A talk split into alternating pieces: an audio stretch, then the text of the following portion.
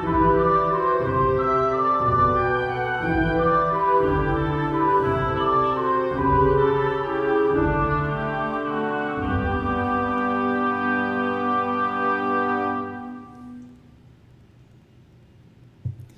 Olá, minha amiga, olá, meu amigo, como é que vocês estão? Sejam bem-vindos a mais um episódio do Evangelho no Lar, onde estudamos o Evangelho segundo o Espiritismo. Nós estamos no capítulo 16, que trata do tema Não se pode servir a Deus e a Manon, é, uma referência ao materialismo, ao dinheiro, ao capital e tudo mais e aqui nós temos evidências muito é, claras de que Jesus era um baita revolucionário, né? Que ele pregava contra até o sistema que existia, falava muito mal, né? Daqueles que acumulam é, dinheiro e que juntam e etc. Nós temos nos evangelhos aí um milhão de referências nisso. E engraçado que hoje em dia as igrejas ditas cristãs é, da prosperidade é, atraem as pessoas justamente para acumular riquezas,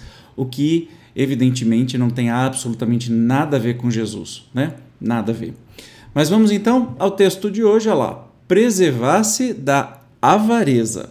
Então, no meio da turba, um homem lhe disse: Mestre, disse ao meu irmão que divida comigo a herança que nos tocou. Jesus lhe disse: Ó homem, quem me designou para vos julgar ou para fazer as vossas partilhas, e acrescentou: Tende cuidado de preservar-vos de toda a avareza, porquanto, seja qual for a abundância em que o homem se encontre, sua vida não depende dos bens que ele possua. Disse-lhes a seguir esta parábola: Havia um rico homem cujas terras tinham produzido extraordinariamente, que se entretinha a pensar consigo mesmo: Assim, que hei de fazer? pois já não tenho lugar onde possa encerrar tudo o que vou colher.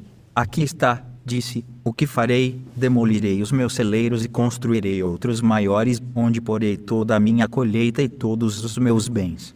E direi à minha alma: Minha alma, tens de reserva muitos bens para longos anos. Repousa, come, bebe, goza. Mas Deus, ao mesmo tempo, disse ao homem: Que insensato és!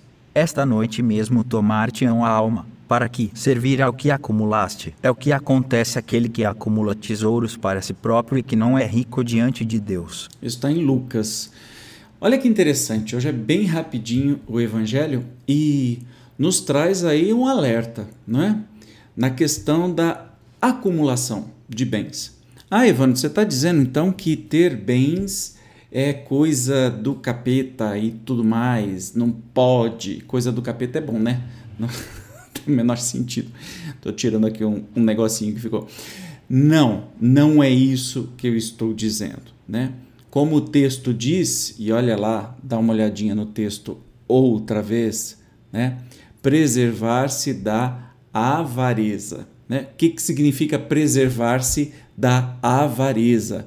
É justamente não dar mais importância do que deveria dar para o dinheiro para os bens materiais, para as posses, etc e tal. Tem gente que segue este este mote para sua vida, né? Acorda para ganhar dinheiro, vive para ganhar dinheiro, se mata para ganhar dinheiro, não tem fim de semana, acorda cedo, dorme tarde, acumula doenças para ganhar dinheiro e quando acha que tem o dinheiro bastante, o que isso raramente acontece, já está velho, já está doente, e ou teve um infarto no meio do caminho, um AVC, é, ficou com dificuldade ou até mesmo morreu.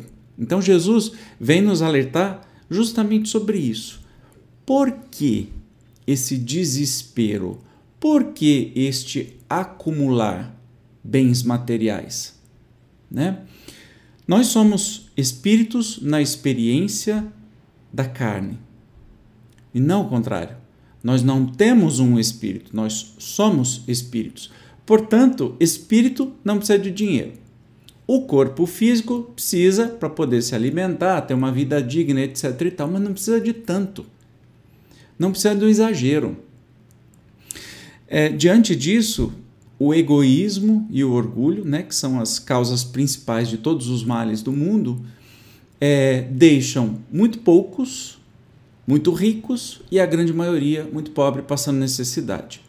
Né? Nós temos aqui hoje, quando eu gravo esse vídeo, em 2022, 30 milhões de pessoas passando fome no nosso país, que é o maior produtor mundial de alimentos, um dos maiores.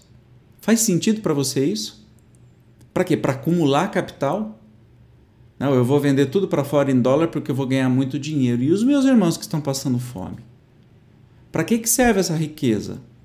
Para depois seus filhos brigarem herança, por herança e se matarem, se degladiarem? Para que, que serve é, esse, esse, desespero que a gente tem? Né? Bom, eu já saí de, desse ciclo, mas já fui assim.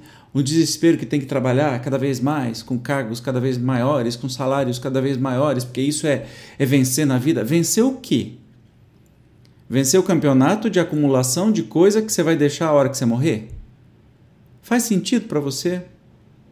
Será que você já parou para pensar ou ainda está na roda viva, né, do mundo de hoje que manda a gente no capitalismo, manda a gente trabalhar, trabalhar, trabalhar, acumular, acumular, acumular, acumular, é, é segurar para si, não dividir, né? Será que isso é realmente o que a gente precisa? Ó, Jesus dá umas dicas aí maravilhosas. É só a gente observar. O que me causa mais espanto, espanto é que as pessoas que vão, especialmente nas religiões, na doutrina espírita também, que não é uma religião, mas nas religiões, leem isso todo dia e não muda a vida. Não muda nada. Pelo contrário, muitas igrejas são da prosperidade que incentiva ter cada vez mais bens, ter e acumular. Não faz sentido. Que religião é essa? De Jesus? Não é. Pode ser cristianismo, porque o cristianismo tem assim quase nada de Jesus, né? Não sobrou quase nada dele no cristianismo. Mas deveriam, eles leem isso, né, todos os dias e não entendem. Então assim, preservar-se da avareza, ou seja, este esta mania de ter, de conseguir cada vez mais, de acumular para si cada vez mais. Para quê? Para você ter uma vida digna, confortável, beleza, ok? Ninguém está falando o contrário disso, está tudo certo. Mas acima disso, para quê? Fica aí o recado. Tá bom? A gente se encontra no próximo evangelho, ó. Maravilhosa semana para você e até lá. Tchau.